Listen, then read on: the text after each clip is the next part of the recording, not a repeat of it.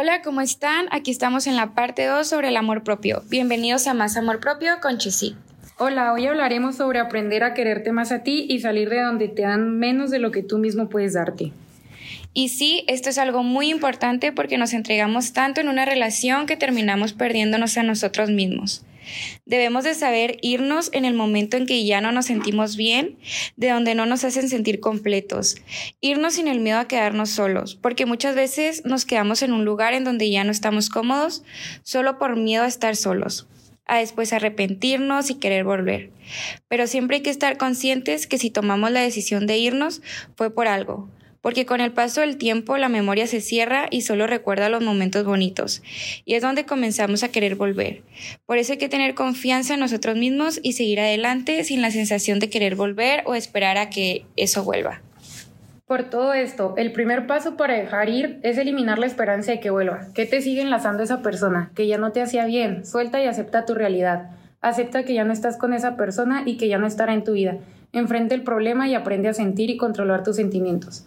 Es normal y es parte de sentir la tristeza, pero aprende a tomar lo bueno de todos estos sentimientos. De hecho, eso es algo que te hará agarrar fuerzas de levantarte y empezar a enfocarte en ti, a no darle tu tiempo a cualquiera y empezar a valorarte y a valorar tu tiempo.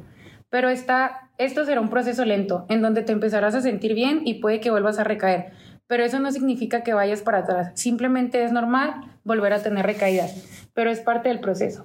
Por ejemplo, ¿cómo te sentías cuando recién terminas una relación? Em, a mí me pasaba que después de terminar una relación, las primeras semanas no me daban ganas de hacer nada, solo quería estar en mi casa, ni siquiera me levantaba a comer. Me la pasaba en el celular, viendo todas sus redes sociales, al pendiente de él. Los fines de semana me la pasaba tomando, le marcaba en las noches, salía para ver si me lo topaba, solo hablaba de él. Y todas estas actitudes hicieron que mi proceso de dejarlo ir fuera más difícil. Yo creo que una de las mejores cosas que podemos hacer cuando terminas con alguien es el contacto cero, bloquear o eliminar si es necesario. Y es ahí donde nos obligamos a dejar de pensar en ellos y empezar a pensar en nosotras. Ya cuando entiendes esto, te recomendamos meterte al gimnasio, comer saludable, trabajar, hacer lo que te gusta, comprarte cosas, salir con amigas, conocer nuevas personas y que sientas que todo lo que haces lo haces por ti. No tengas ese pensamiento que lo haces para que se arrepienta o para que te vea bien. Hazlo porque te sientes bien contigo mismo haciéndolo. Haz que te sientas orgullosa de lo fuerte y capaz que fuiste de irte y valorarte aunque no lo querías, pero sabías que no era lo que merecías. Recuerda que si no te vas a esos lugares que no te dan lo que mereces, nunca lo abrirás las puertas a lo que verdad, verdaderamente te hará feliz. Y no hablo específicamente de una persona o de una pareja, sino encontrarte a ti misma, que al final aprender a estar bien con nuestra soledad es lo que verdaderamente te hará sentir paz y tranquilidad. Otro punto que yo creo que es muy importante es trabajar nuestras inseguridades. Nos comparamos, por ejemplo, con la nueva de tu ex o con la que él tenga algo, porque esto nos puede hacer recaer o hacernos sentir mal eh, y que tal vez por eso no funcionaban. Pero no es así, simplemente son los valores o los gustos de cada persona, no tienen nada que ver contigo. Por ejemplo, si te engañaron, no te compares con la otra niña, porque no fue por ti, fue por los valores que tiene él y el respeto que sabe dar en una relación.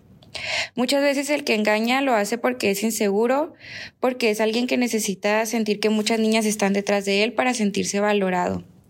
Entonces no te culpes por eso, todas las cosas bien y, demuestra la gran persona que eres y al final él se va a arrepentir. Y bueno, recuerden que será un proceso lento y difícil, con muchas recaídas altas y bajas, sentimientos de ansiedad o tristeza, pero confíen en ustedes mismas, aprendan a valorarse y a mejor estar solas. Estar con alguien que no les da lo que merecen, no se conformen con el primero que llegue, solo porque les da poquita atención. No pierdan su tiempo con personas que no saben lo que quieren, porque todo eso les irá ir para atrás en este proceso de amarnos a nosotras mismas.